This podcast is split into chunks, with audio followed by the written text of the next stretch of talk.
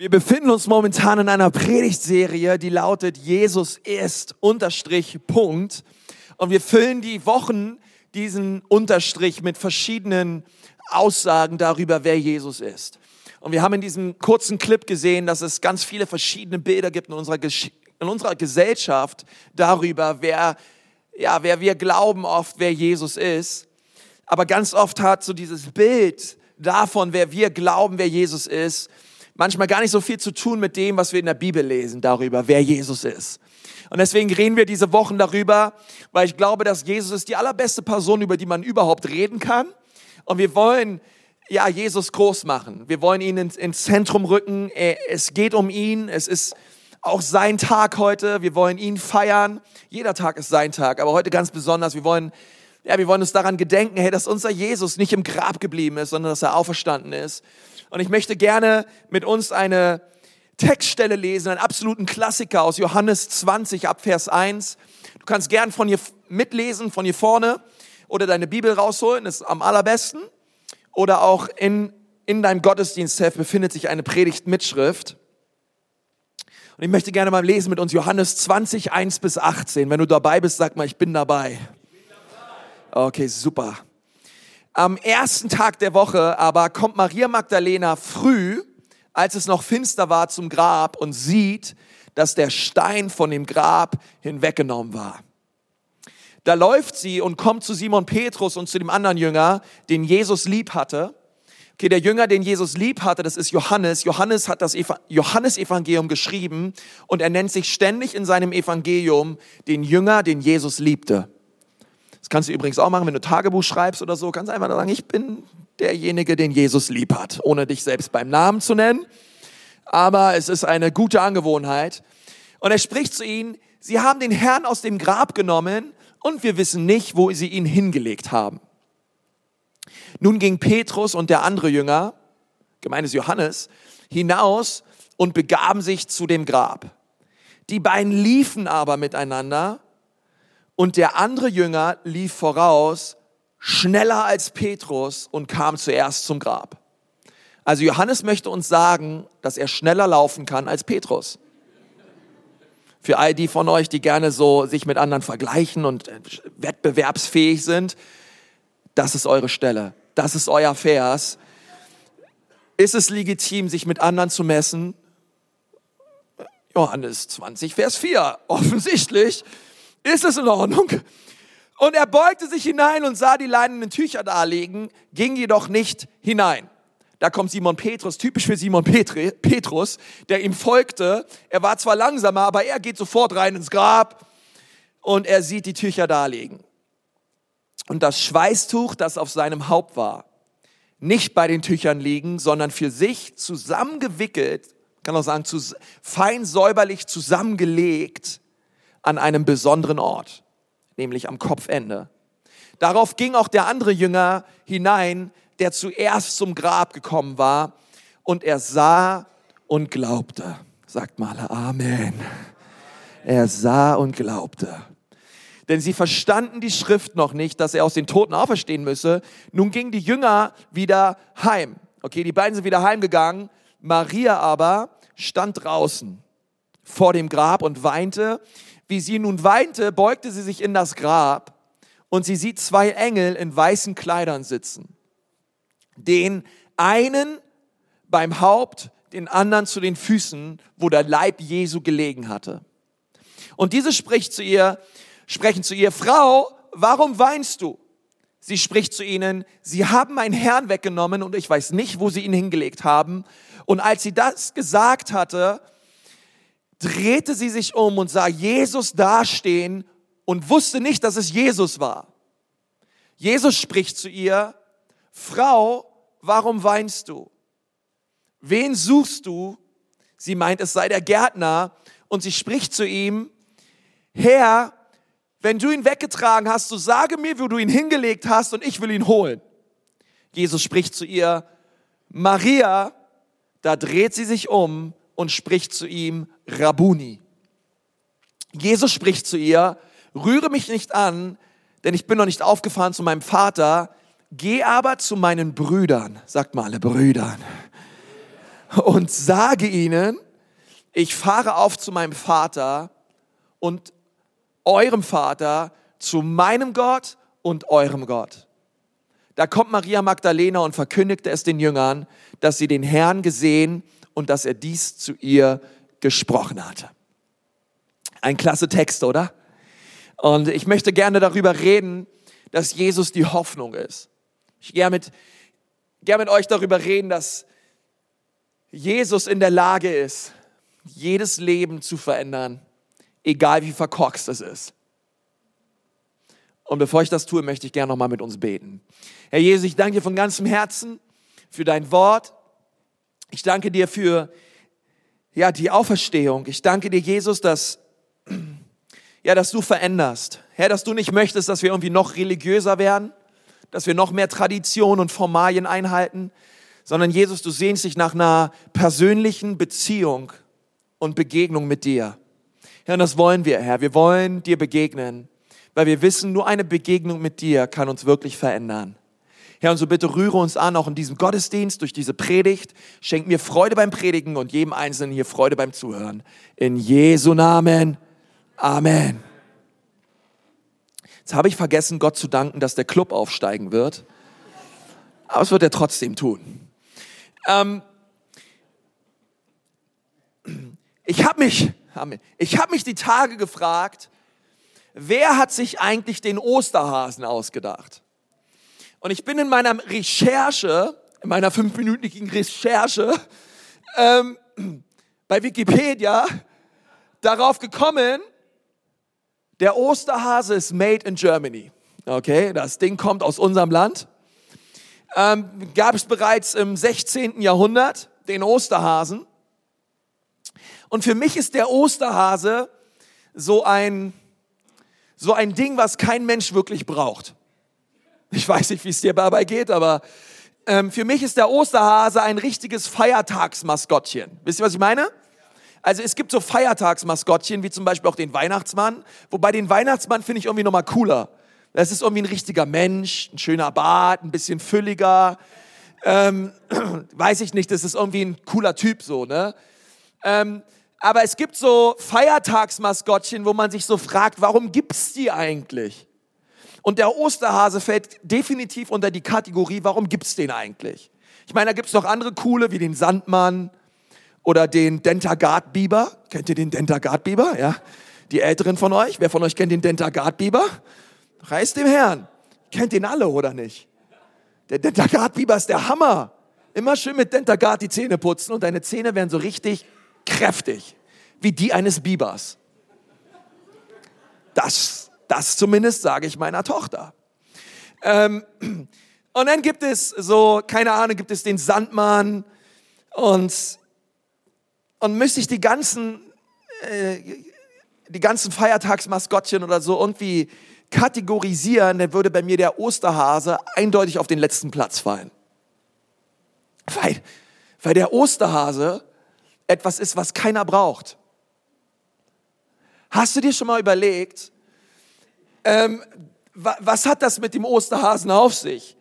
Ich meine, das muss man mal halbwegs verstehen.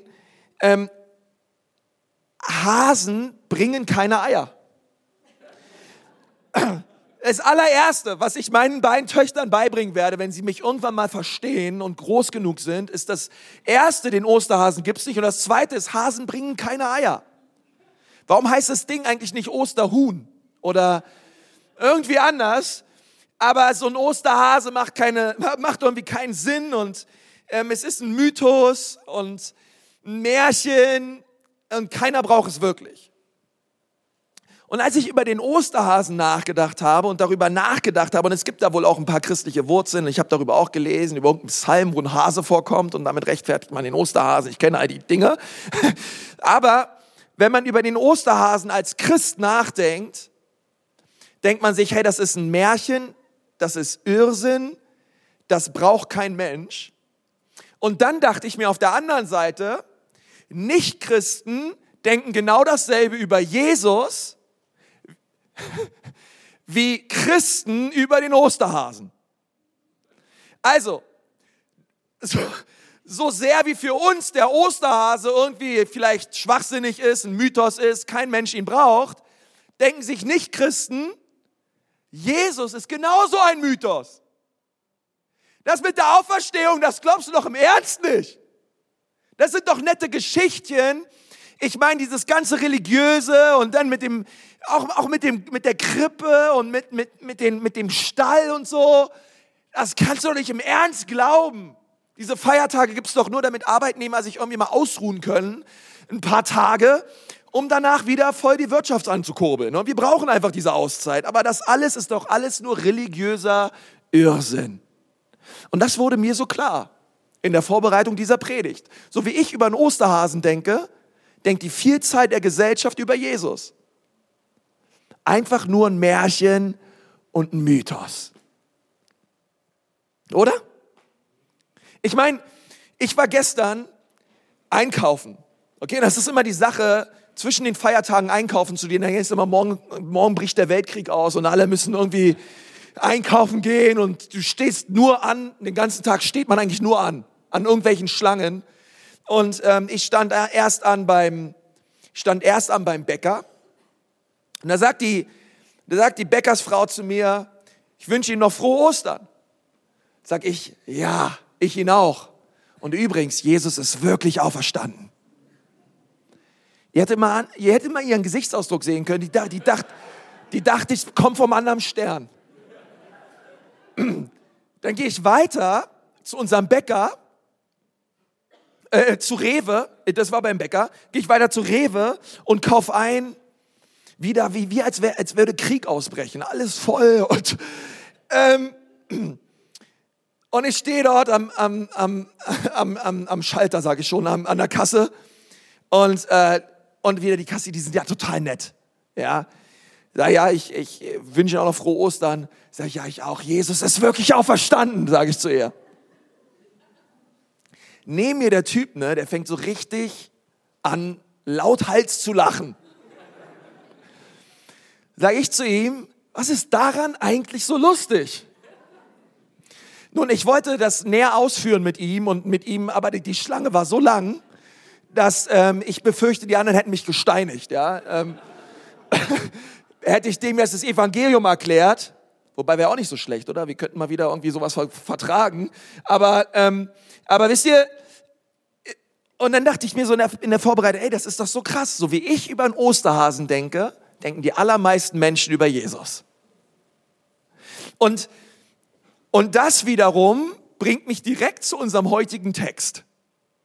Weil Johannes hat das gesamte Johannesevangelium geschrieben, um uns, und vielleicht können wir das mal zusammen lesen in Johannes 20, äh, die Verse 31 und 32.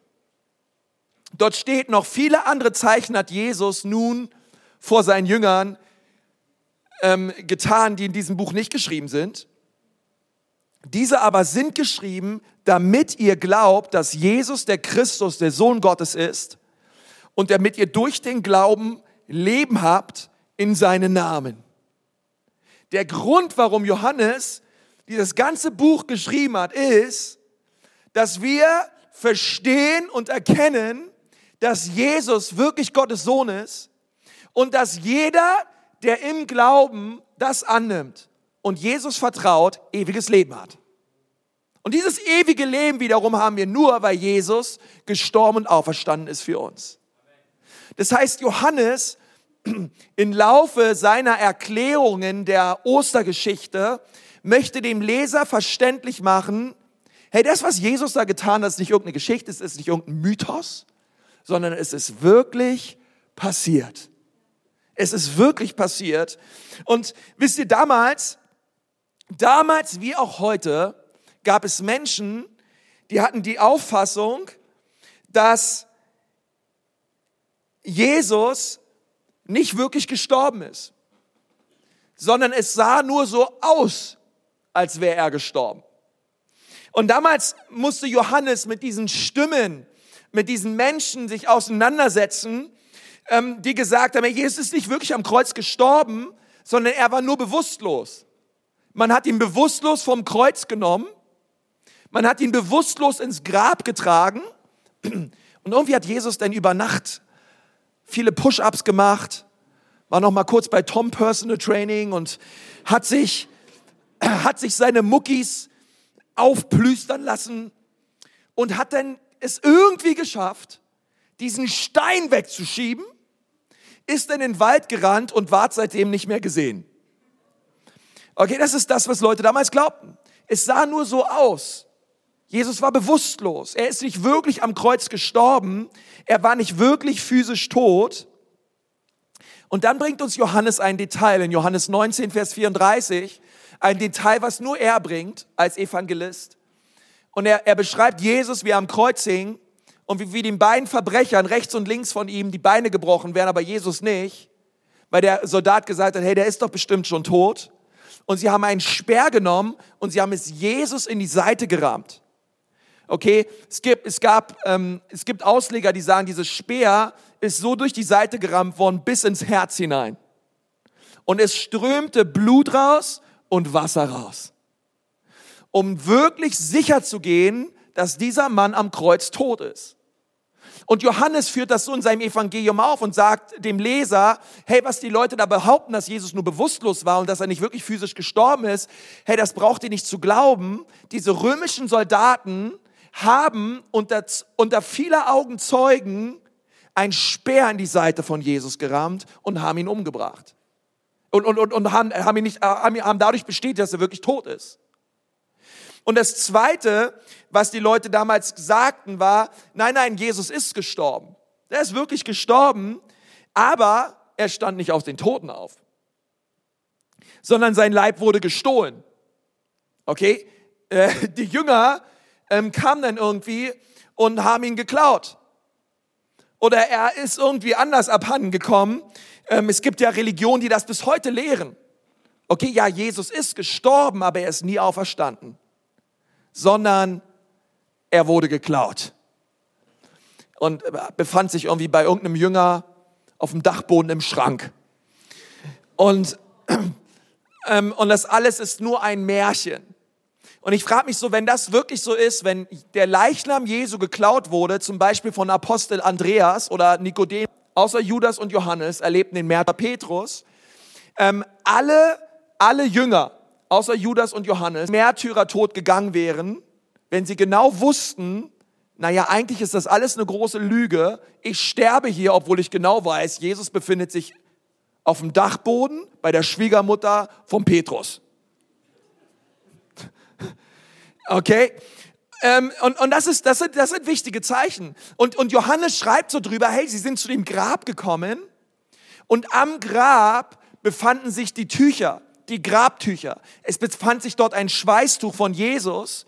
Wenn Jesus wirklich geklaut wurde, dann waren das wohl die sorgfältigsten Diebe aller Zeiten, denn sie haben die Grabtücher Jesu genommen und sie ganz fein säuberlich zusammengelegt. Haben Jesus dann geschnappt und sind abgehaut, sind rausgerannt, ja, ähm, und, und waren nicht mehr gesehen. Und Johannes sagt, hey, ihr braucht diese Lügen nicht glauben. Jesus war, Jesus ist wirklich gestorben und er ist wirklich auferstanden. Und das nächste, was Jesus, was Johannes hier sagt, was Jesus getan hat und was er dem, dem Leser deutlich machen möchte und was ein wichtiges Indiz dafür war, dass, dass es wirklich passiert ist, dass Jesus gestorben ist und auferstanden ist, ist die Person, die den auferstandenen Christus das allererste Mal bezeugt hat. Ähm, ich meine, die, die aller, der allererste Augenzeuge, des auferstandenen Jesus war nicht irgendein bekannter Apostel, es war nicht Petrus, es war nicht Johannes, sondern wer war die Person, die Jesus das allererste Mal gesehen hat? Es war Maria. Sagt mal alle Maria. Maria war laut, laut Johannes Evangelium die allererste Person, die Zeugnis abgelegt hat von dem auferstandenen Christus. Und ich, ich frage mich so, ähm, hey, das ist krass. Ich meine, warum Maria in der damaligen Kultur, in der damaligen Gesellschaft, die, die Zeugenaussage einer Frau war vorm Gericht überhaupt nichts wert. Okay, du hättest neben einem Verbrechen als Frau direkt stehen können, du hättest alles sagen können, vor Gericht deine Aussage hätte nicht gegolten. Du warst als Frau absolut zweiklassig, deine Aussagen waren nicht zulässig. Und, und Johannes schreibt dir, dass die Person, die zuerst Zeugnis gibt von der Auferstehung Jesu, eine Frau ist. Und das ist damals in der, versteht ihr, Frauen waren, Frauen waren absolut äh, Unterklasse, okay? Ähm, die waren absolut, auf die hat man nicht gehört, auf deren Zeugnis hat man keinen Wert gegeben. Vielleicht sitzt du jetzt hier und sagst, Konzi ist meiner Ehe ganz genauso. Ähm, komm einfach an Abend Gottesdienst nach vorne, wir beten für dich. Ähm, ich höre auch nicht auf meine Frau. Ey, aber zu der damaligen Zeit, eine Frau war nichts wert. Und das finde ich so krass, weil die Frau war die erste Zeugin der Auferstehung. Und so ein bisschen verwirrend für den Leser, denn es gibt ganz viele Marias in den Evangelien. Ich habe mal ge ge gezählt, es gibt vier bis fünf verschiedene Marias. Und wenn man sich so die Geschichte manchmal durchliest und man redet über Maria, fragt man sich manchmal als Leser, na ja, welche Maria ist hier gemeint? Und Johannes schreibt, es war Maria Magdalena. Maria Magdalena war unter all den anderen Marias die allerschlimmste. Okay, sorry, falls du das hörst, aber es ist so. Sie war die allerschlimmste Maria, die es gab. Und das allererste Mal lesen wir von ihr in Lukas 8. Und in Lukas 8 ist es so, dass Maria auf, äh, zu Jesus rennt und die Bibel sagt, sie, sie war dämonisiert. Sie hatte, die Bibel sagt, sieben Dämonen. Okay, völlig die war völlig gaga und ähm, war, war völlig fremdgesteuert, war hochgradig depressiv und war total besessen. Ich weiß nicht, welcher, wenn ich besessen sage, was da, was du dir darunter vorstellst, aber es war noch ein bisschen schlimmer als das. Okay, diese Frau war richtig durch. Die war richtig fertig und der Teufel hat ihr Leben dominiert. Und diese Frau, diese, diese Maria rennt auf Jesus zu und Jesus befreit sie. Er, er, er befreite sie von all ihren Dämonen. Sie wurde auf der Stelle geheilt und erlebte eine 180-Grad-Wende ihres Lebens. Weil das ist das, was Jesus tut, dass wenn wir zu ihm kommen, egal wie dein Leben ausschaut, egal was mit dir los ist, egal wie deine Vergangenheit ist, egal wie besessen du bist, hey, wenn du zu Jesus kommst, hat er immer Freiheit für dich parat. Immer, immer, immer, egal, weil Jesus liebt Menschen. Und diese Maria wurde geheilt und, und seit dem Tag an folgt sie Jesus nach und war mit Jesus unterwegs und, ähm, und diese, diese Maria nun ist die allererste, diese, diese dämonisierte, exdämonisierte Maria ist die allererste Zeugin, Predigerin des auferstandenen Christus. Und wäre ich jetzt jemand, der einem eine gute Geschichte verkaufen müsste, würde ich sagen, na ja gut, die Auferstehung, das ist alles eigentlich nur ein nettes Märchen, damit wir ein Feiertagsmaskottchen haben, eine nette Geschichte, wo komische Leute irgendwas brauchen, woran sie sich halten. Nehmen wir zum Beispiel mal Jesus, das ist eh einer für Losers, für Leute, die sonst im Leben nicht klarkommen. Hey, würde ich so eine Geschichte schreiben, mit so einem Jesus und mit einer Zeugin, die das behauptet, was sie behauptet, ich hätte niemals Maria genommen. Dieser, dieser Komplott würde nicht aufgehen. Sie rennt zu den Jüngern und sagt, hey, wisst ihr was? Jesus ist auferstanden und ich habe ihn gesehen.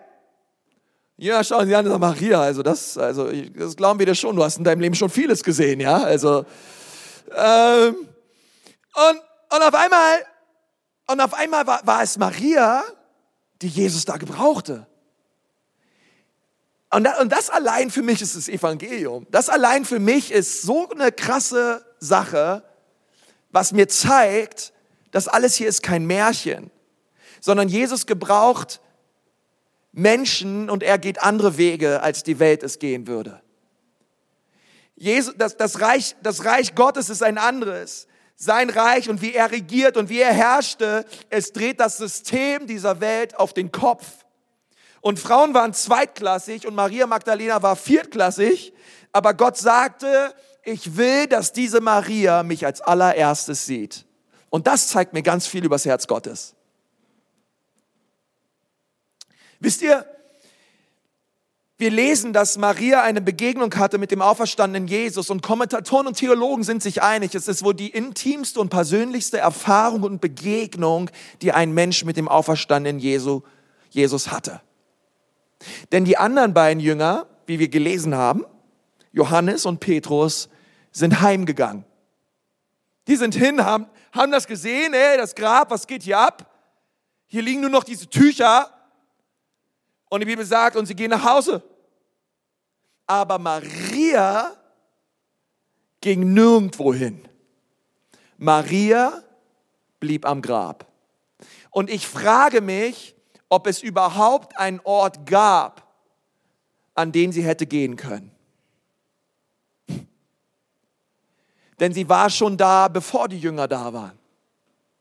Maria war die ganze Zeit am Grab. Maria, sie sieht diese, diese, diese leinenen Tücher. Sie sieht, wie dieses Schweißtuch dort liegt, wie dieses, diese anderen Tücher dort liegen. Und und die Jünger gehen nach Hause und es gibt für sie keinen Ort, wo sie hingehen könnte. Und ich möchte dir sagen, es gibt viele Leute in diesem Raum, es gibt viele Leute in unserer Kirche, die sagen würden, hey, Jesus ist nicht einfach nur ein Sahnehäubchen auf unserem ohnehin erfolgreichen Leben. Jesus ist nicht irgendein netter Zusatz zu unserem ohnehin heilen Leben. Sondern wenn wir ehrlich sind, Hand aufs Herz, dann würden wir sagen, ähm, wir waren vor Jesus die ziellosesten und sinnlosesten Menschen auf dieser Welt. Mein Leben vor Jesus war ein völlig anderes Leben als mein Leben nach Jesus. Nach meiner persönlichen Begegnung mit Jesus war ich ein anderer Mensch. Und und wenn, wenn Jesus weg ist, dann haben wir keinen Ort, an den wir gehen können. Und das war das, was Maria hier fühlte. Wo soll ich hin? Wo soll ich hin? Denn ohne Jesus hat mein Leben keinen Sinn. Es hat keine Bestimmung. Es hat keine Bedeutung. Warum bin ich auf dieser Erde, wenn es keinen Gott gibt? Was soll all dieses Leben, wenn selbst der Tod nicht von Jesus besiegt werden konnte? Was bringt mir dieses Leben? Wir leben 60, 70, wenn es hochkommt, 80 Jahre. Und dann fallen wir alle in einen großen, tiefen Schlaf. Und es ist finster und dunkel bis in alle Ewigkeit. Was hat dieses Leben für eine Bestimmung? Was hat dieses Leben für einen Sinn? Und ich glaube, dass diese Frage die muss sich jeder Mensch in diesem Raum stellen. Was hat das Leben für einen Sinn? Und für Maria brach eine Welt zusammen, als sie realisierte, mein Jesus ist nicht da, denn sie dachte, er, wo, er wurde geklaut. Man hat, sein, man hat seinen Körper, seinen Leichnam gestohlen. Und es wird ihr klar, wenn Jesus nicht den Tod bezwingen konnte, dann regiert der Tod. Es gibt keine Hoffnung im Leben. Und wenn der Tod regiert, dann regiert auch die Angst vor dem Tod. Und wenn wir alle sterben, ist es vorbei. Und das Leben macht keinen Sinn. Und Maria war zu der Zeit in so einem emotionalen Loch, in so einer tiefen Verzweiflung. Die Bibel sagt, sie weinte und sie weinte und sie weinte und sie weinte, weil auf einmal eine Welt in ihr zusammenbrach. Den Jesus, mit dem sie die ganze Zeit auf dem, auf dem Weg war, der Jesus, der sie geheilt hat, der Jesus, der sie verändert hat, war auf einmal weg, gestohlen und sie konnte es nicht verstehen.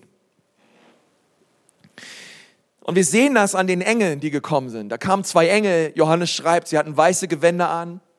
Und diese zwei Engel reden mit, mit Maria. Und Maria war völlig unbeeindruckt von diesen beiden Engeln. Das war so, die, die fragen sie, hey, was, was suchst du? Und so weiter. äh, was suchst du hier und, und, und, und was willst du hier? Und, und sie ist völlig unbeeindruckt von diesen Engeln, weil sie genau wusste, hey, ich will keine Engel, ich will Jesus. Diese Engel reden mit ihr, aber diese, diese Engel machen überhaupt nichts mit ihr, weil sie war nicht am Grab wegen Engeln, sondern sie war am Grab, weil sie eine Begegnung mit Jesus wollte. Und dann kommt, dann kommt dieser Gärtner ins Spiel. Sagt mal alle, der Gärtner war's. Der Gärtner war's. Nun, auf einmal kommt dieser Gärtner und der Gärtner sagt zu ihr eigentlich genau dasselbe, was vorher die Engel gesagt haben. Und, und sagt, sagt zu ihr, hey, warum weinst du? Und wen suchst du? Und ich möchte dir sagen, diese Fragen sind total wichtig. Und die möchte ich dir auch stellen. Wen suchst du eigentlich? Bist du überhaupt auf der Suche? Wen suchst du tief in deinem Herzen? Weil die Ant deine Antwort auf diese Frage wird dich tragen in den Zeiten, wo du sehr viel am Weinen bist. Wen suchst du? wer ist es, den du suchst in deinem Leben? Und dieser Gärtner kommt zu Maria und sagt, hey, hey, wen suchst du? Und sie sagt zu ihm, hör mir mal jetzt gut zu. Wenn du ihn genommen hast und hier weggetragen hast, dann sag mir, wo hast du ihn hingelegt? Und dann gehe ich an diesen Ort hin und hole ihn mir und trag ihn wieder ins Grab. Sag mir, Gärtner, wo hast du Jesus hingetragen? Und als aufmerksamer Leser denkt man sich so, alles klar, Maria. Du willst dann Jesus wieder zurück zum Grab tragen. Das will ich sehen. Ähm, also erstmal glaube ich, dass ich es physisch gar nicht schaffen würde. Und, ähm, aber wisst ihr, wenn man verliebt ist, sagt man unlogische Dinge, oder? Amen. Der war gut. Maria sagt etwas Unlogisches. Sie sagt, hey, sag mir einfach, wo er ist, ich hole ihn. Und, sie, und, ich, und ich liebe ihr Herz. Maria wollte einfach nur Jesus. Egal wie. Sie wollte eine Begegnung mit Jesus haben. Und Johannes möchte dem, dem Leser sagen, hey, als Jesus von den Toten auferstand, da war er kein Geist, der irgendwie rumschwebte, ja, einen halben Meter über dem Boden, irgendwie, uh, also ich bin auferstanden, der irgendwie ähm, durch, die, durch die Gegend schwebte, sondern ähm, Maria, ich meine, Maria stand einem Gärtner gegenüber. Ein Gärtner ist natürlich ein ziemlich normaler Typ, würde ich sagen. Und der auferstandene Jesus in seinem Auferstehungsleib, er sah aus wie ein normaler Mensch. Und, und Maria hatte diese Begegnung mit diesem Gärtner und sie redet mit ihm. Und sie dachte sich, dieser Gärtner ist einfach nur ein weiterer Mensch. Ein ganz normaler Typ. Und Johannes nimmt, nimmt auch noch einen Gärtner. Ich meine, Gärtner waren wie Hirten. Das war, die waren absolut viertklassig, okay? Gärtner waren Gärtner halt. Ein Gärtner halt. Und dieser, dieser, dieser Gärtner redet mit, mit, redet mit Maria und Maria denkt so, ach. Und dann sagt die Bibel etwas ganz Wichtiges und sie drehte sich weg. Sie drehte sich um und sie weinte weiter. Der Gärtner hat mit ihr geredet, aber dieser Gärtner hat, sie, hat nicht ihr Herz berührt. Und sie drehte sich um und dann sagt uns die Bibel, dass Jesus etwas tat, was alles veränderte. Jesus sagte nur ein Wort zu ihr. Dieser Gärtner Jesus, er sagte nur ein Wort zu ihr und dieses eine Wort machte aus einer verzweifelten, hoffnungslosen Frau eine hoffnungsvolle Anbeterin. Dieses eine Wort, was Jesus dort sprach, hat auf einmal alles in dieser Geschichte verändert. Und dieses eine Wort lautete Maria. Der Gärtner nannte sie beim Namen. Hey, die Bibel sagt uns in Johannes 10, dass Jesus seine Schafe kennt und seine Schafe seine Stimme hören, denn er nennt sie und er kennt sie beim Namen. Und Jesus spricht auf einmal ihren Namen. Ihr erinnert euch, Maria hat sich weggedreht, sie hat weiter geweint und auf einmal hört sie, wie dieser Gärtner etwas sagt, was er gar nicht wissen konnte. Er nennt ihren Namen.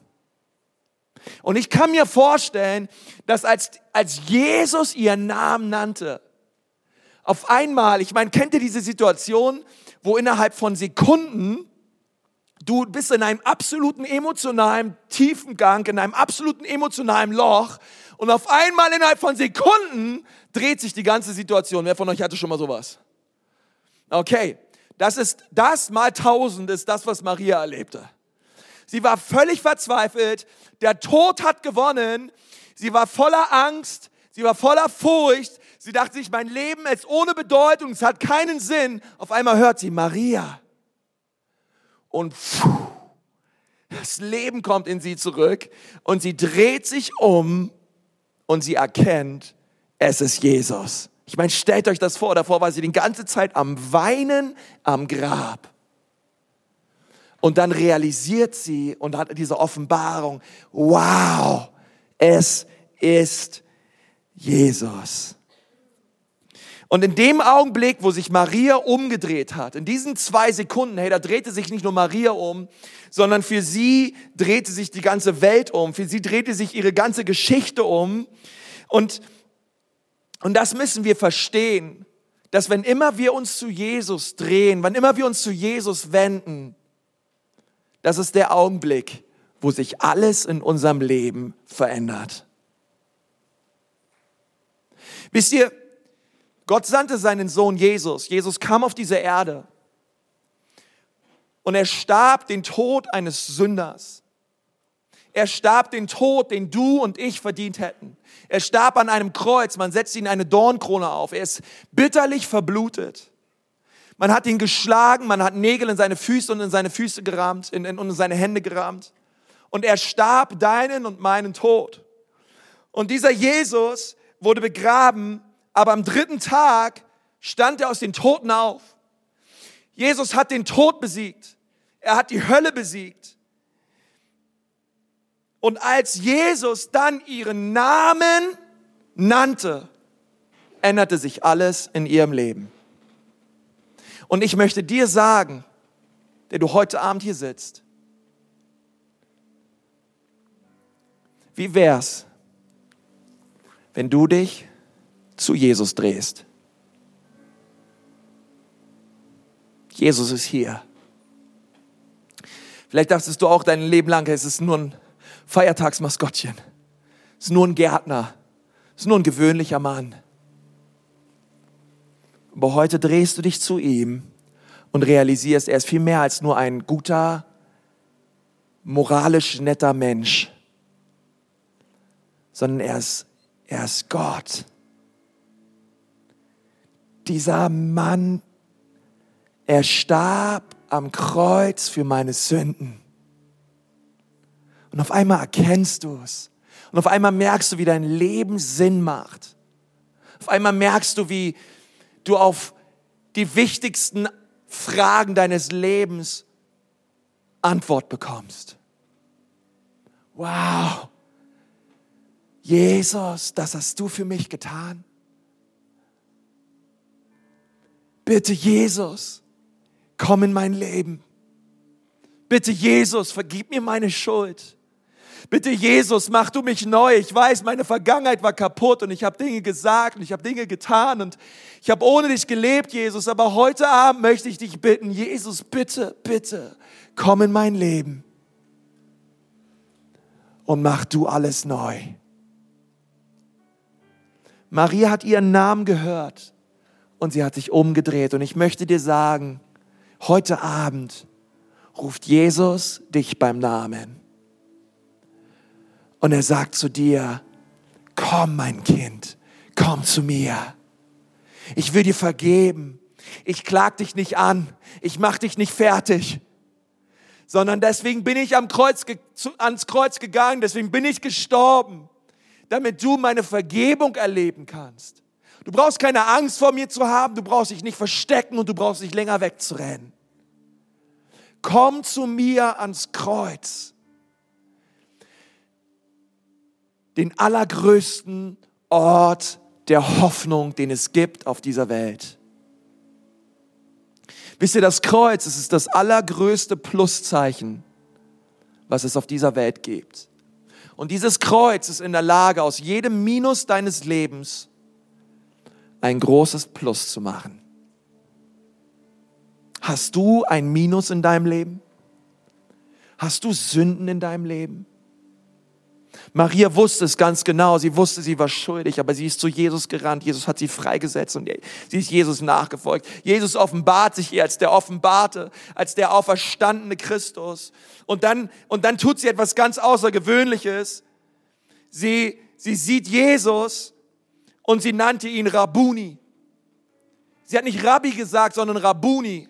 Rabbi bedeutet Meister, aber Rabuni bedeutet mein Meister mein Herr, mein Retter. Weil ich möchte dir sagen, an dem, an dem Zeitpunkt, wenn du dich Jesus zuwendest und du ihn siehst, dann wird aus der Auferstehung nicht einfach nur eine historische Tatsache, die dir auf einmal aufgeht, sondern wenn du dich Jesus zuwendest, dann wird aus einer historischen Tatsache ein ganz persönliches, individuelles Erlebnis, was du haben kannst mit dem auferstandenen Herrn. Da wird das Kreuz etwas Persönliches, was du erfahren kannst. Hier heute Abend, dort wo du sitzt im Gebet, Jesus ist ein Gebet entfernt. Er kennt dein Herz, er kennt dein Leben, aber das hat ihn nicht davon abgehalten, am Kreuz für dich zu sterben und heute Abend in dein Herz zu kommen. Es gibt nur eine Sache, die ihn davon abhält, in dein Leben zu kommen. Und das ist dein Nein. Jesus kommt in das Leben von den Menschen, die ihr Herz öffnen und sagen, ja Jesus, bitte komm in mein Leben. Bitte wasch mich rein. Liebe floss blutrot, macht mein Herz schneeweiß. Bitte mach mein Herz schneeweiß, Jesus. Vergib mir meine Schuld und vergib mir meine Sünden. Ich nehme dich an als mein Herr und mein Gott. Dort, wo du gerade sitzt, ich lade dich mal ein, dass wir alle aufstehen zusammen. Wir wollen noch mal zusammen beten. Jesus ist hier und wir wollen ihn nochmal einladen, dass er uns berührt. Und ich lade dich ein, dort wo du gerade stehst, dass du mal deine Augen schließt. Ich möchte gern von hier vorne beten. Herr Jesus Christus, ich danke dir von ganzem Herzen, dass du hier bist. Ich danke dir, Jesus, dass du erfahrbar und erlebbar bist. Und ich bitte dich so heute Abend, Herr, dass jeder in diesem Raum dich erlebt.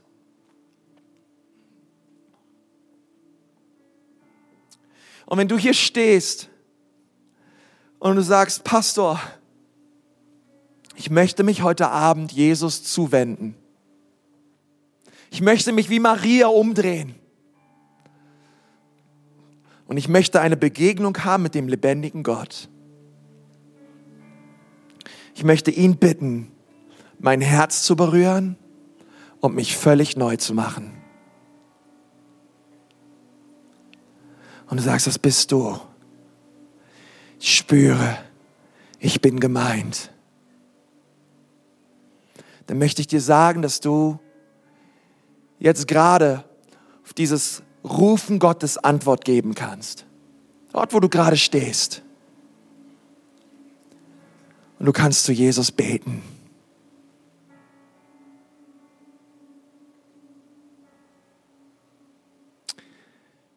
Ich möchte gerne ein Gebet sprechen mit dir. Und ich möchte für dich beten. Und wenn du hier stehst und sagst, ja, Konsti, ich, ich möchte zu Jesus kommen. Ich möchte ihm mich heute Abend zuwenden. Wenn alle Augen geschlossen sind. Ich möchte gerne einfach wissen, für wen ich bete. Du sagst, ja, ich komme, Jesus, ich wende mich, ich möchte mich heute Jesus zuwenden. Dann heb mal deine Hand gerade dort, wo du stehst. Sagst, ja, ich komme. Danke, deine Hand sehe ich, deine Hand sehe ich auch, deine Hand sehe ich auch, deine Hand sehe ich auch, deine Hand sehe ich auch. Noch mehr Menschen da, die sagen, ja, Jesus, ich komme zu dir. Komm in mein Herz. rühre mich an. Ich habe heute Abend ähm, ein, wollen wir, wollen wir zusammen ein Gebet sprechen. Dieses Gebet steht hier vorne an der Leinwand. Und ich möchte dich so einladen, das ist ein Gebet der, der Lebensübergabe an Jesus. Wenn du gerade merkst, ja, das ist dran für mich, dieses Gebet zu sprechen, dann kannst du dieses Gebet gerne nachsprechen. Es geht nicht so sehr um die, um die Worte, obwohl die Worte wichtig sind. Noch viel wichtiger ist, dass die Worte vom Herzen kommen. Und dass du meinst, was du sagst. Weil ich glaube, dass wenn du, wenn, wenn du meinst, was du sagst, sollst du errettet werden. Die Bibel sagt, wenn wir mit unserem Mund bekennen, mit unserem Herz glauben, sollen wir errettet werden. Und ich lade dich so ein, dass wir es alle zusammen mal laut sprechen und laut beten. Herr Jesus, ich glaube, dass du der Sohn Gottes bist. Ich glaube, dass du für meine Sünden am Kreuz gestorben und am dritten Tage auferstanden bist und jetzt lebst. Ich bin ein Sünder. Bitte vergib mir all meine Sünden und all meine Schuld. Wasch mich jetzt rein durch dein kostbares Blut. Jesus, ich vertraue dir mein ganzes Leben an und will dir nachfolgen. Erfülle mich mit deinem Heiligen Geist. Amen und Amen.